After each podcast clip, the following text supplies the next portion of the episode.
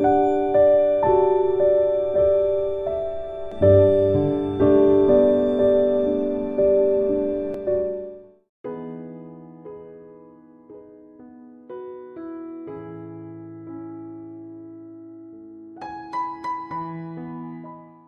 Irmãos, sejam todos muito bem-vindos ao canal do Grupo Espírita Francisco Xavier.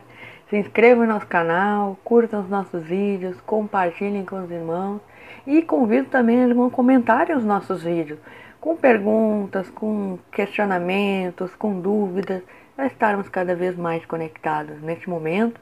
E lembrando que temos o nosso site agora, né? Então acessem lá www.gefx.com.br Sejam todos muito bem-vindos. Continuaremos nossa reflexão na obra Vinha de Luz, de Emmanuel, Chico Xavier. E no capítulo 4, a mensagem de Emmanuel, em silêncio. Vamos ver o que nos cai hoje, com uma parte introdutória de uma mensagem de Paulo na carta aos Efésios, capítulo 6, versículo 6. Não servindo à vista, como para agradar aos homens, mas como servos do Cristo, fazendo de coração a vontade de Deus. Esta carta de Paulo é, aos Efésios foi escrita na sua primeira prisão em Roma.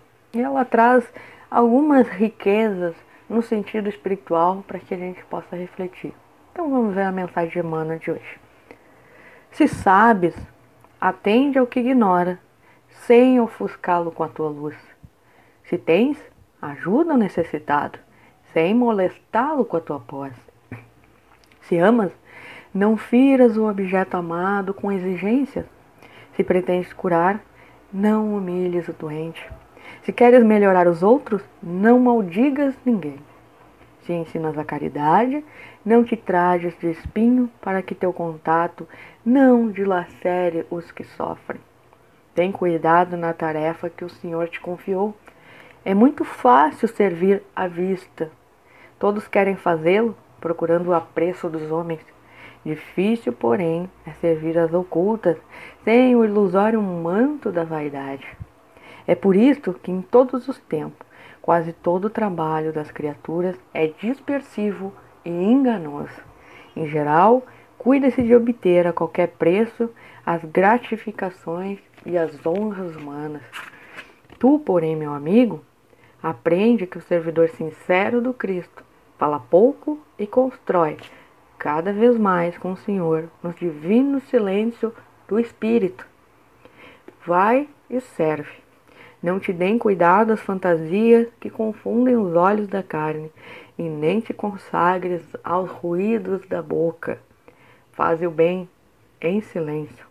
Foge às referências pessoais e aprendamos a cumprir de coração a vontade de Deus. Olha que lindo, né?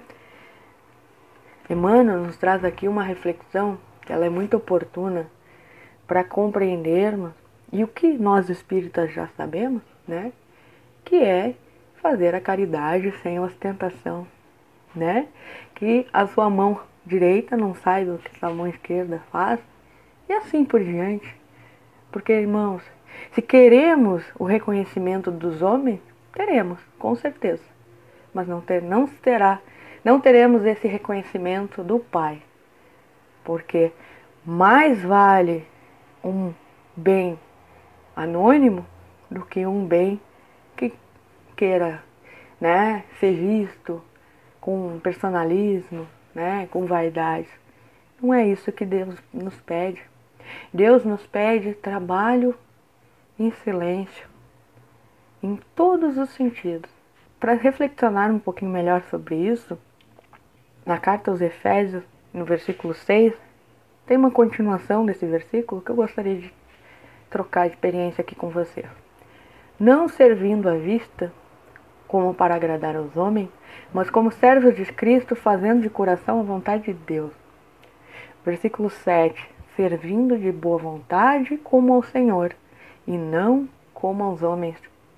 E por fim, versículo 8 sabendo que cada um receberá do Senhor todo o bem que fizer, seja servo, seja livre. Olha só, seja servo, seja livre. Irmãos, aqui Paulo está nos dizendo: se aprendermos a ser servo do Senhor, do nosso Pai, conseguiremos a nossa verdadeira liberdade, que é a liberdade de espírito. Porque, irmãos, temos que sempre lembrar que a principal riqueza que temos que adquirir enquanto encarnados é a riqueza de espíritos. E são essas que nos vão nos transformar. São essas que nos, nos renovarão nos caminhos do Senhor.